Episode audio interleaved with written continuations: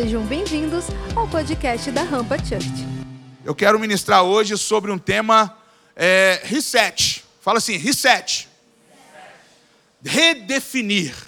Preparando novos começos. Fala, preparando novos começos. Por que, que eu quero trazer essa mensagem hoje para você? A gente está num dia muito atípico. Nós estamos hoje definindo uh, uma eleição presidencial. Amanhã nós estamos comemorando o dia da reforma protestante. E então nós estamos em dois dias assim bem, bem diferentes. Tem amanhã também o Halloween, né? Alguns aí comemoram, né? Infelizmente. Mas nós temos amanhã, hoje e amanhã, dois dias muito, muito distintos, bem diferentes. E eu quero dizer algo para vocês, para vocês entenderem que quando a palavra de Deus fala sobre coisas novas, é, eu, eu sou muito chamado a atenção na Bíblia, porque a Bíblia sempre está trazendo essa palavra, o novo, ou novos começos, de uma forma muito diferenciada na nossa vida.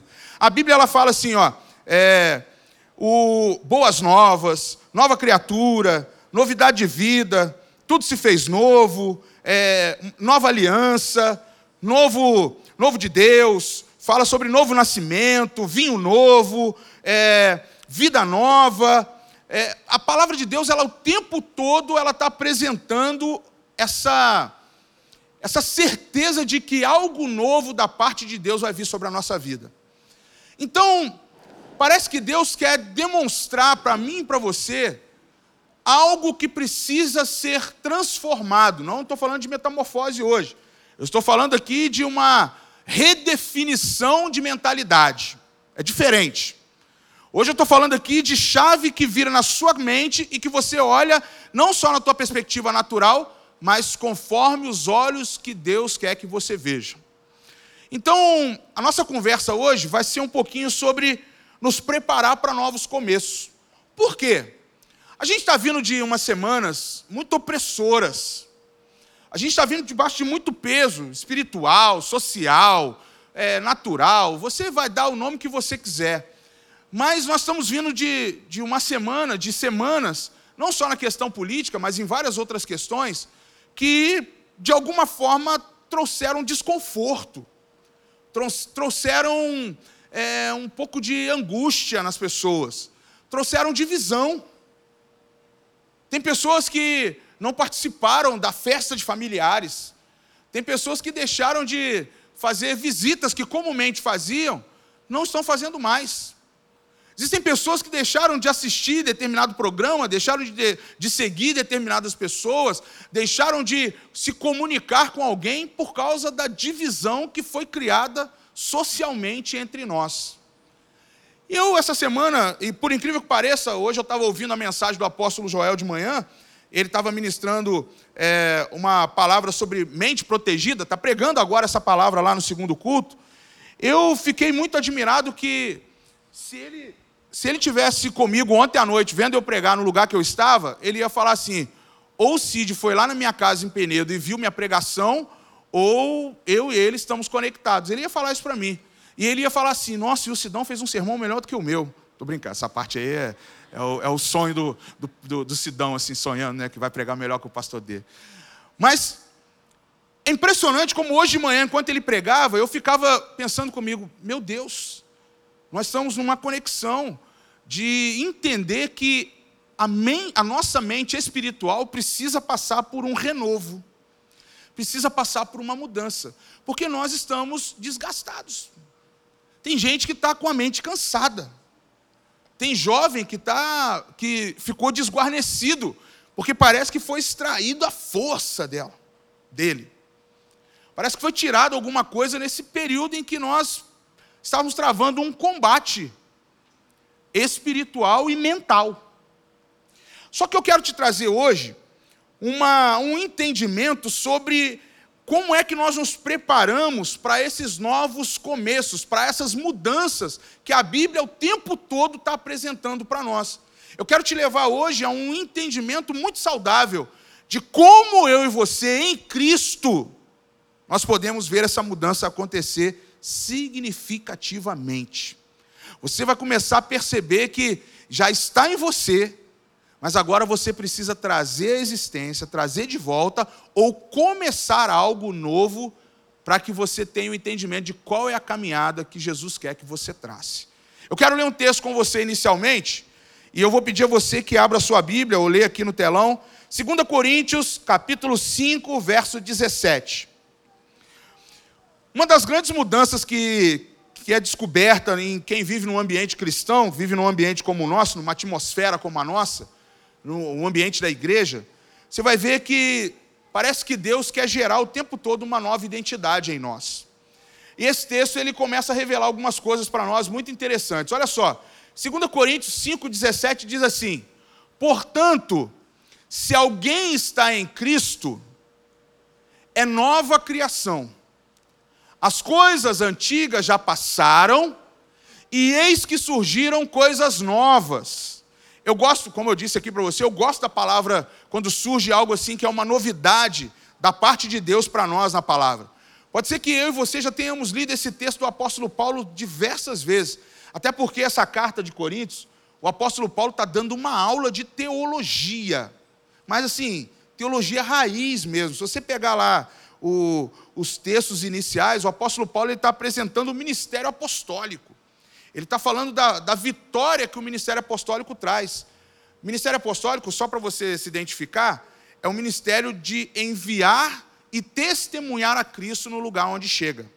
Os apóstolos eram homens enviados que testemunhavam a ressurreição de Cristo. Se alguém te perguntar num, numa conversa aí, você está numa igreja apostólica, por que é apóstolo Joel? Por que é apóstola Silvia? Você vai falar, olha, a minha igreja ela tem uma missão, uma definição. Ela é um ministério apostólico, porque nós ali temos uma, um objetivo como igreja de fazer o quê? De enviar e testemunhar a ressurreição de Cristo na vida das pessoas. Esse é o nosso objetivo. E aqui o apóstolo Paulo está apresentando exatamente isso.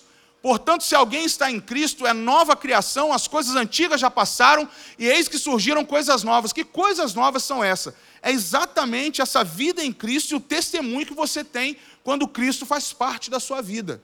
E aí ele continua o texto: tudo isso provém de Deus. E aí ele começa a apresentar o ministério da reconciliação ele começa a dar uma nova identidade aos que estão em Cristo. Ele começa a mostrar às pessoas que nós, através do testemunho de Jesus na nossa vida, nós agora vamos reconciliar outras pessoas em Cristo. Você está sendo enviado a tua missão a partir de agora, quando você está em uma nova criatura, você nasceu de novo, você se arrependeu dos seus pecados e você recebe a novidade de vida sobre a tua vida. Quem já passou pelo encontro vai fidelizar isso. Quem faz as escolas da rampa vai só agora fazer um remember aí. Mas quem aqui está conhecendo a palavra agora, está entrando agora no Evangelho, quem está dando os primeiros passos, ou quem já está dando passos há muito tempo, vai só lembrar que a nossa vida em Cristo agora é uma, um objetivo só: testemunhar aquilo que Ele está fazendo em nós. Enquanto isso, nós estamos reconciliando outros ao Senhor. Eu estou trazendo uma base de doutrina para você entender que o nosso objetivo hoje é extremamente importante testemunhar. É mostrar o valor de Jesus à vida das pessoas. Porque os leigos, os ignorantes, estão rotulando o cristão por questões muito pequenas mas não tem noção da profundidade que é viver em Cristo. Não tem noção do que é mudar a tua vida ou deixar as coisas para o passado e caminhar para algo novo. Infelizmente, as pessoas, na sua ignorância, ficam só na tentativa. Mas aqueles que realmente creem em Jesus, esses vão chegar no objetivo final. E o objetivo final não é só você ir para a glória com o Senhor. Ontem eu estava aqui ensinando os alunos do leadership que eu citava um texto de Jesus, quando João e Tiago chegam para Jesus e falam assim: Senhor, nós queremos sentar à sua direita e à sua esquerda. E Jesus fala assim: Mas o, o certo não é que vocês fiquem tentando sentar à direita ou à esquerda, porque isso aí faz parte das autoridades do mundo, de querer buscar hierarquias, de querer buscar cargo. Mohamed está aí balançando a cabeça que ele estava na aula ontem. Mas Jesus começa a falar para eles que o que vocês precisam buscar é sofrer e servir. Saiba servir. Saiba que o meu, eu vim aqui, ele, Jesus falando para eles naquele momento, é um momento que ele está anunciando a morte dele.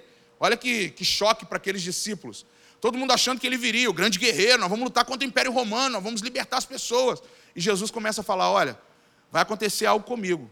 Eu vou ser açoitado, eu vou ser cuspido, eu vou, vai ser colocado uma coroa de espinhos em mim. Ele fala, vai falando detalhes para os discípulos naquela hora ali.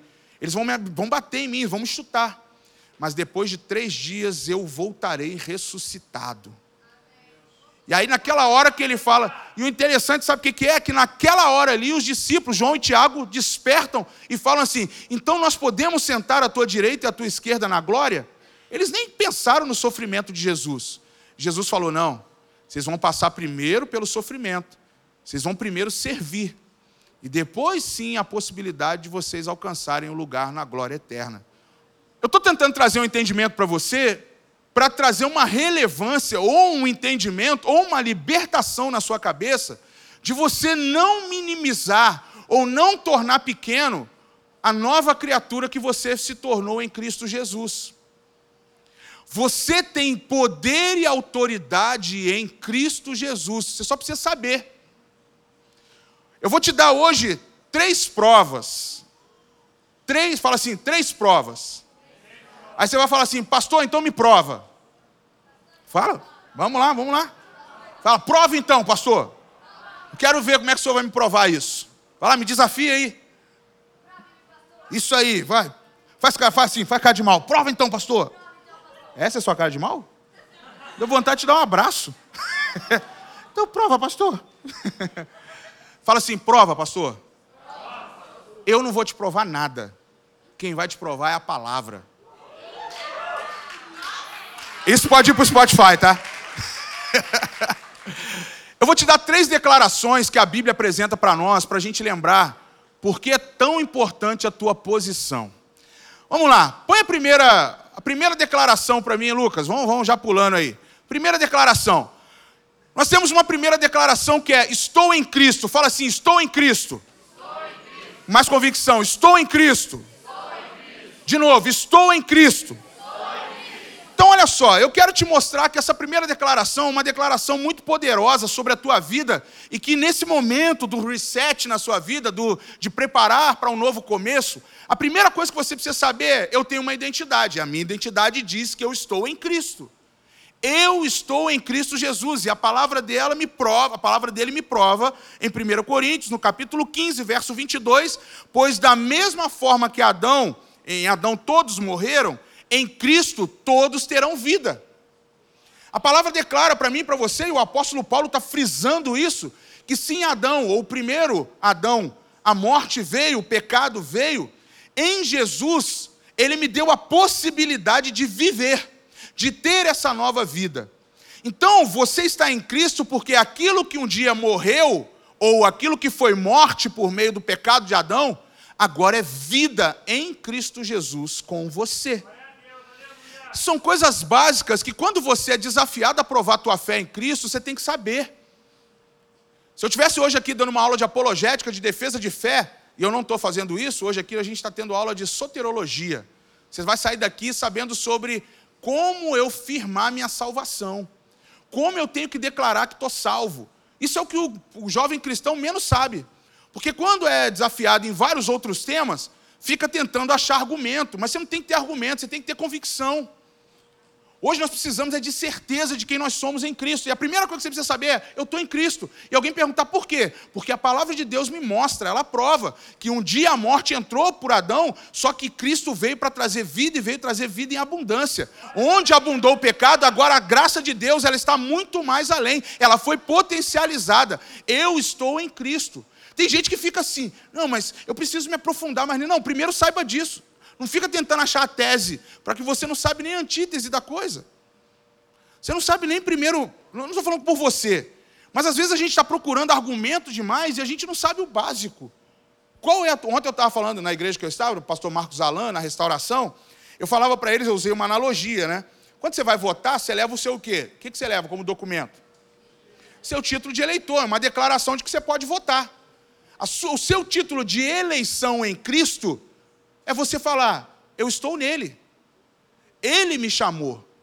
Eu agora estou nele. Eu preciso crer nisso. Eu coloquei aqui que a Bíblia diz que a morte veio ao mundo como consequência do pecado de um homem, Gênesis 3, 17 e 19, não posso deixar de fazer as honras ao Jonathan. Com isso, duas características foram abertas. A primeira delas, quando Adão deixou que o pecado viesse instaurar, todos nós nos tornamos pecadores. E a segunda aqui é que todos iremos morrer. Isso é fato. Tem coisas que a gente fica tentando criar uma dificuldade ou achar uma barreira para que isso não seja aceitável. Nas coisas naturais, dificilmente alguém aceita que o pecado faça parte da nossa vida. Porque, naturalmente falando, nós queremos liberalidade. Nós queremos liberdade para poder fazer as coisas. Mas espiritualmente, gente, se liga aqui. O pecado continua matando todos os dias aqueles que não querem crer que Jesus foi seu Salvador. Isso é uma briga eterna que acontece conosco. Nós estamos hoje discernindo aqui, eu quero que você discirna espiritualmente nesse lugar. Que você tenha um entendimento de que essa é uma possibilidade de você abrir uma porta diante de você e você não precisar negociar sua volta. Quem está em Jesus não volta atrás.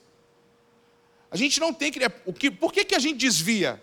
Porque nos falta conhecimento suficiente da salvação em Jesus. Quando eu tenho uma certeza que eu estou em Cristo, quando essa declaração se torna uma verdade na minha vida, quando eu realmente assumo a condição de que o Senhor me deu vida nele, a coisa muda. Eu não negocio mais. Essa é a primeira declaração que o Senhor nos dá. Aqueles que creem serão vivificados em Cristo. Aqui uma espécie, é, coloca para mim aí João 15, 5, tem outro slide aí. Esse texto aqui, ele, eu achei muito interessante que num dos, numa das, dos, dos comentários bíblicos que eu estava lendo, ele estava falando que essa aliança que o Senhor faz conosco, de estar em Cristo, ele fala para nós que é como se fosse uma aliança inseparável. Fala assim, união inseparável. União inseparável. Fala assim, até que a morte não, nos separe. É, é isso mesmo. Você não é o que você está falando errado, não. Quando eu estou em Cristo e eu entendo o que é viver nele, nem a morte pode me separar dele. Consegue compreender? Na lei natural dos homens, no casamento, até que a morte nos separe. Só que a união fidelizada no Senhor não tem separação. Você vai para a glória depois com ele. Aí, olha só o que, que o, o, o apóstolo João, aqui no capítulo 15, fala: Eu sou a videira e vocês são os ramos.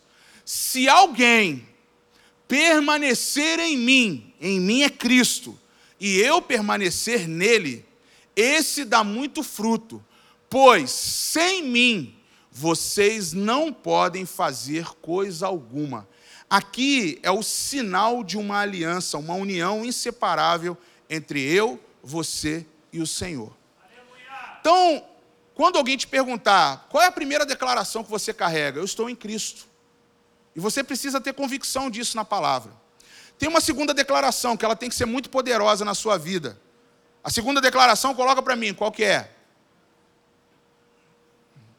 Fala assim: sou justificado. Esse texto aqui, Romanos 8:1 diz: "Portanto, agora já não há condenação para os que estão em Cristo Jesus." Essa eu vou pedir para você falar, para você entender o que você está falando aí agora. Fala assim: já não há nenhuma condenação, para os que estão, em Cristo Jesus. Quem está em Cristo aqui? Calma aí, calma aí, calma aí, calma aí, calma aí. Vamos voltar. Vou te fazer essa pergunta de novo. Agora eu vou fazer com calma. Vamos todos aqui na nossa reflexão. Você vai me responder com certeza. Não é aqui uma resposta para dar em conjunto. Não, não. Nada de grito de guerra agora. Não estamos gravando 300 aqui. Vou te fazer a pergunta de novo. Quem aqui tem certeza que está em Cristo Jesus? Abaixa as mãos. Alguém ficou sem levantar a mão? Levante a sua mão se você não acha que está em Cristo Jesus. Pode levantar sem medo, cara. Você é o Juan. Juan, Juan, corajoso. Tá aí. Só você, Juan? A sua amiga também? A sua, a sua irmã tem? Não figura. Ela levantou a mão? Levantou a mão. A gente tem uma luz aqui que eu estou enxergando assim, homens ou árvores. Mas tá, tá, tá, tô conseguindo. Levantou a mão também, quem mais? Aqui também, aqui também, quem mais? Pode levantar sem medo. Não vou te chamar aqui na frente, não vou. Tá lá no meio mais uma mão, tá ali mais um. Manuel, me ajuda. Não, mas tá certo, é isso aí. Vamos lá. Lá atrás alguém? Só para eu ver aqui, aqui na frente. Não? Levantou, Sara, a mão? Ah, agora não, vai levantar depois, né? Ah, tá bom, tá pensando aí. Quem aqui não está em Cristo, ok. Mas preste atenção no que eu vou falar com você. A palavra de Deus diz para os que levantaram a mão e para os que não levantaram: quem está em Cristo não pode, não deve, porque a verdade diz que aqueles que estão em Cristo não devem viver sobre condenação do seu passado. Se você está em Cristo, qual direito você tem de minimizar o nome de Cristo e aceitar que o passado venha condenar você? Venha de desprezar a posição que você está no Senhor. A primeira declaração que você deu é: Estou em Cristo. E a segunda, você está dizendo que eu sou justificado. Alguém pagou um preço no tribunal da vida para que eu não pudesse mais ser condenado por nada. E olha que não foi por tempo, não, tá? Como alguns aí que usam o tempo de vida para falar que foram descondenados. Mas em Cristo, em Cristo, já não há condenação para você que está nele, para aqueles que creem nele. Então eu vou te fazer um pedido, eu até escrevi isso aqui. Só nos sentimos condenados porque Satanás usa as culpas do passado e os erros do presente para nos levar a questionar o que Cristo fez por nós. O diabo é o pai da mentira e ele continua aparecendo com meios de mentira sobre a sua vida. Eu tenho uma analogia muito simples de que o diabo não vem naqueles desenhos que foram criados na era medieval para afugentar as pessoas para dentro da religião. Mas o diabo vem com situações muito sutis. Mais uma vez, aqui eu lembro você do Evangelho de Mateus, capítulo 4. Satanás, ele aparece para oferecer coisas, para negociar com você. O maior negociador e debaixo de mentira se chama diabo. Satanás vem para negociar com você. Ele vem para colocar propostas para você. Assina aqui. Olha só o que eu posso te dar. Só que ele usa do quê? Eu estava um dia conversando com um jovem, e esse jovem ele é muito cético, né? ele não é de acreditar muito nas coisas, e eu estava falando para ele assim: me dá o nome de um ilusionista. Eu perguntei para ele assim: você já foi num show de ilusionismo? Você já foi lá no Circo de Soleil? Já foi num desses mágicos que tem uma carta na mão, aparece atrás da tua orelha? Já foi... Você já viu um ilusionista trabalhando? Já viu um cara acorrentado dentro de um tanque de água e de repente ele está do seu lado, assim, sequinho, e você estava olhando para o cara dentro do tanque molhado e agora ele está do seu lado, sequinho? São gêmeos, tá? Aí, é, assim, você já. É, matei a ilusão do, do mágico. Mas você já deve ter ido num show. Quem já foi num show de ilusionista aqui? Gente, pouca gente. Nossa, estou precisando vir um circo para cá que tem ilusionista. Pra você ir. Nem não, não. YouTube, nunca pesquisou? Essa semana você vai lá pesquisar show de ilusionista. Misericórdia, gente. Que que o ilusionista, qual é a arma do ilusionista? Qual é a estratégia do ilusionista? Alguém sabe? Truque. Truque, truque. Te enganar. O diabo faz o quê? Ele te ilude. Vamos lá, gente, tô, tô, quero interagir aqui com você. Ele te ilude. Uma das, uma das armas mais poderosas que o diabo tem, se é que é poderosa, é iludir a gente. Iludir com propostas. O problema maior é que o nosso lado está aceitando. E aí a palavra de Deus fala para aqueles que estão em Cristo e aqueles que estão em Cristo são justificados, e aqueles que são justificados já não têm mais nenhum peso de condenação sobre as costas. Sabe o que eu quero falar para você? Tira o peso de culpa onde que está aí agarrado em você. Você não carrega mais isso, não. Quem está em Cristo não carrega peso de culpa. Você não tem que se sentir menosprezado. Gente, eu estou te dando três declarações que vão te trazer libertação hoje desse lugar. Para você, ó, se você quiser ficar preso em alguma coisa que não seja mais na palavra de Deus. Porque a palavra está te dando liberdade para você viver uma vida em Cristo, enquanto muitas pessoas estão tentando o quê? Não, prende a mente dele aí ou dela, que ela vai ficar presa nessa ilusão de Satanás. E a ilusão, você dá o. Você sabe o que é. Eu não vou aqui ficar dando nome, eu não preciso dar lista. Eu quero te dar o contrário, eu quero te dar três declarações que te libertam. A primeira, eu estou em Cristo. A segunda, eu sou justificado. Não tem peso do presente sobre a tua vida ou alguém tentar te lembrar que teu passado é o teu erro maior. Chega desse negócio de falar, ah, pô, eu, eu era um ladrão, alcoólatra, eu, era, eu sempre fui um filho ruim, ah, eu amaldiçoei muita gente, eu não sei o quê. Se você mudou a tua vida em Jesus, ela mudou definitivamente. Já não existe nenhuma marca do passado para te condenar hoje. Ah, se você acreditasse nisso que a palavra de Deus diz, você ia viver uma nova vida totalmente diferente. Esse reset ia acontecer na tua mente de uma forma tão poderosa. Porque é isso que acontece em todos nós. Não estou falando, infelizmente, a gente é muito, muito preso ainda em realidades externas. A gente acha que ser é, cristão, viver em Cristo, tem que estar milionário, tem que ter uma vida muito boa, tem que ter, não, você tem que ter a convicção de que você está em Cristo. Porque até porque, se, eu, se nós fizermos uma lista hoje, da, vamos pegar os dez mais da Forbes, oito deles não são cristãos. Tem sheik da Arábia, Vai perguntar se ele é cristão.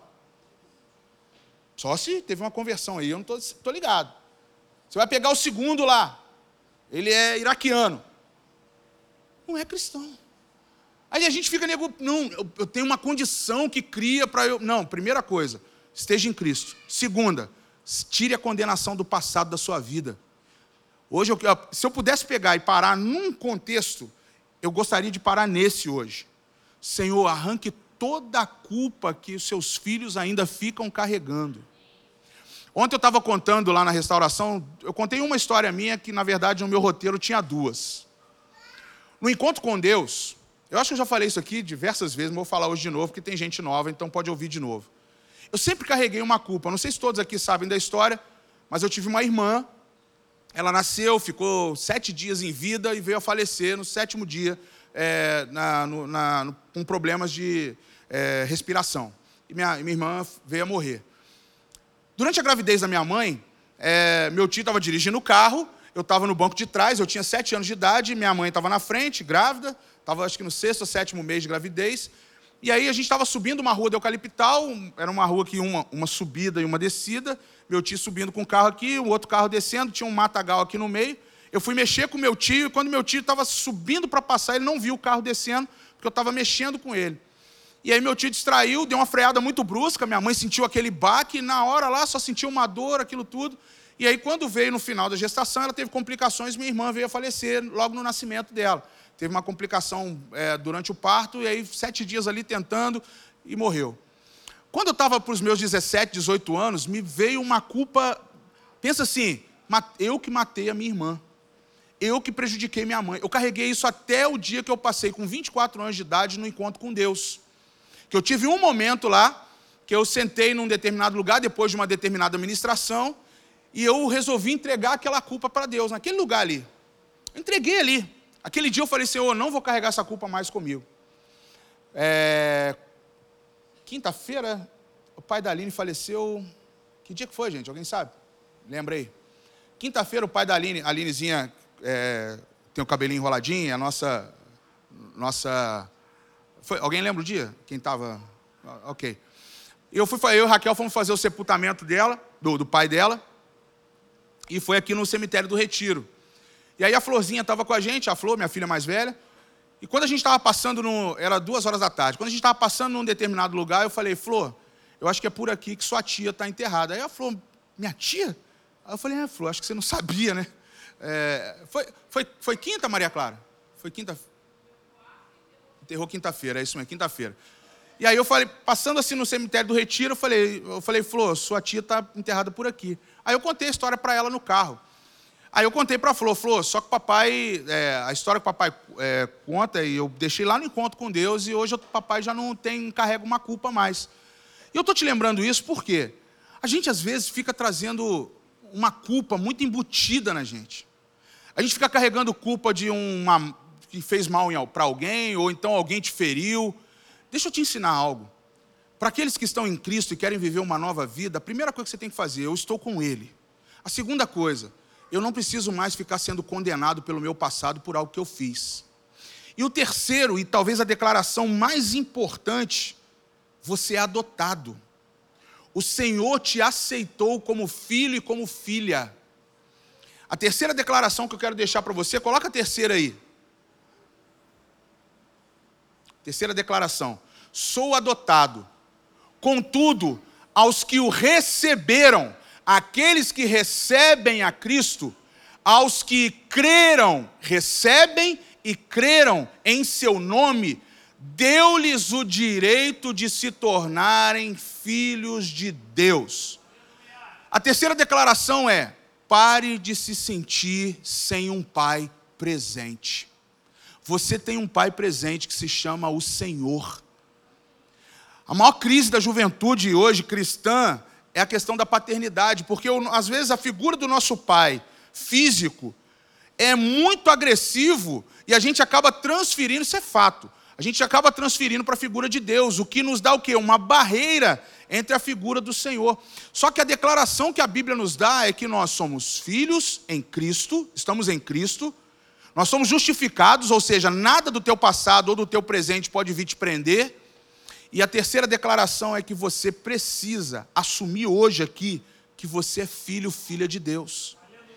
Gente, carregue essa bandeira que você tem que carregar, por mais que a bandeira do Brasil é linda, por mais que você tenha outras simbologias, a bandeira que você tem que carregar são declarações poderosas dentro de você.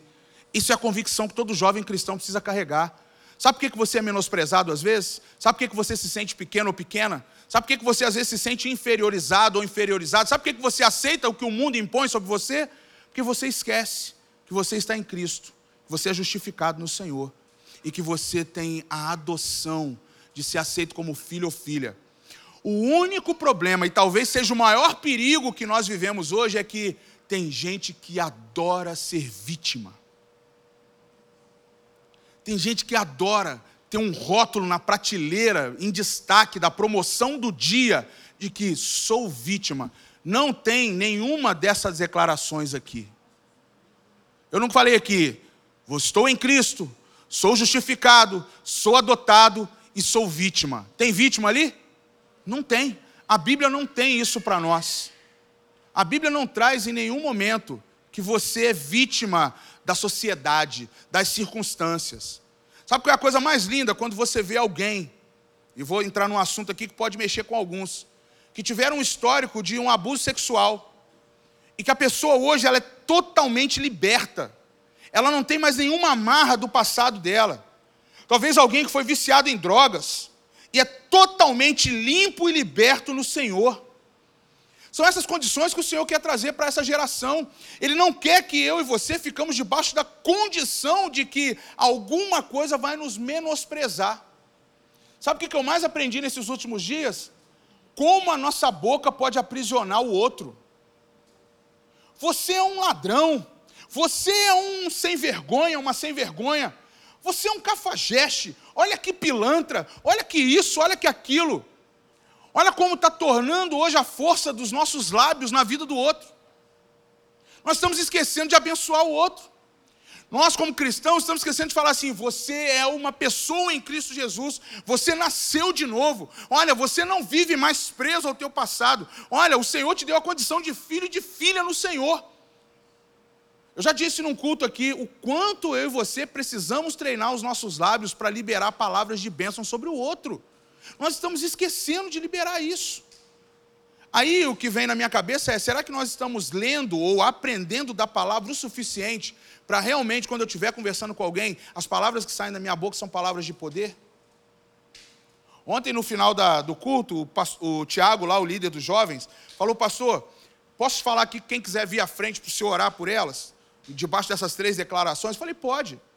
E aí veio, um, veio uma, um grupo de pessoas e de repente veio uma moça. Lembra até do nome dela, Pamela. E ela veio assim no canto, aí falou, eu perguntei o nome, qual é seu nome? Meu nome é Pamela. Falei, você entendeu a palavra liberada aqui? Ela falou, eu entendi. Eu falei, tem alguma declaração específica que você deseja sobre a tua vida, que eu, que eu ore aqui agora? Ela falou, não, eu quero as três. Eu cheguei aqui hoje não acreditando em nada. Ela falou assim mesmo. Só que hoje eu estou saindo daqui com uma identidade, uma convicção tão grande. Eu falei, obrigado. Nós conseguimos o objetivo desse culto hoje de ter pelo menos uma pessoa que ela muda a mentalidade dela, da forma que ela chegou e como ela está saindo daquele lugar. Não teve apelo, mas teve uma salvação ali naquele lugar por meio da vida daquela pessoa. Tenho certeza que as outras pessoas que eu orei também saíram com aquela convicção, senão elas não viriam à frente. Mas deixa eu falar uma coisa para você. Não aceite que o passado, eu vou pegar essa frase, seja o grande mestre em distração na sua vida. Tem muita gente que está olhando para trás e não quer encarar a verdade do novo em Cristo daqui para frente. Com Jesus é radical, não tem jeito, você vai ter que abrir mão de algumas coisas. E você precisa abrir mão para entender. Enquanto eu voltar para alguma condição que eu ainda me faz bem, ou me dá um prazer momentâneo, você nunca vai olhar para aquilo que o Senhor tem por completo para você. A palavra de Deus nos ensina, o Senhor tem a plenitude. O que é plenitude, gente? Plenitude é completo, é o todo. A gente está vivendo um Jesus em metade. Vocês estão ligados aqui, gente? Vocês estão ligados aqui? Vamos lá. Hoje eu estou te dando três declarações para você esquecer que tem votação lá fora. Porque pode ser que a votação lá que seja o, distra... o que está te distraindo agora aqui, te roubando a oportunidade de você, daqui, a partir de amanhã, não ficar preocupado com PT ou com PL. Mas que você esteja preocupado se você, a sua vida está em Cristo e está sendo aceito por Ele. É isso que eu quero que você perceba aqui hoje. As condições naturais lá que o homem tem como governo da, do nosso país, é uma coisa. Agora, a minha vida eterna eu tenho que garantir no entendimento. É isso que vai me trazer liberdade. É isso que vai me fazer andar de cabeça erguida. Não vai me fazer oprimido. Porque o que vai acontecer com o resultado do sim ou do não é uma opressão natural que você vai carregar durante a tua vida porque você está olhando para o passado. Agora, quando eu olho para frente, eu estou vivendo o quê? Eu quero ser uma nova criatura. As coisas velhas ficam para trás. E agora o novo vem. E quem vai aproveitar esse novo? Essa juventude linda aqui. O futuro está na tua mão. Só que você tem que ter uma credencial. Você tem que ter uma declaração de convicção. Para quando você chegar num determinado lugar, você fala assim: não, eu tenho minha convicção. Minha convicção é que eu estou em Cristo. Minha convicção é que eu sou justificado. Minha convicção é que eu sou adotado no Senhor. E eu sou filho e filha do Deus vivo. Esse foi o podcast da Rampa. Compartilhe com seus amigos, nos siga nas redes sociais e para ouvir essa palavra completa, acesse nosso canal, se inscreva e fique por dentro de tudo o que acontece na Rampa.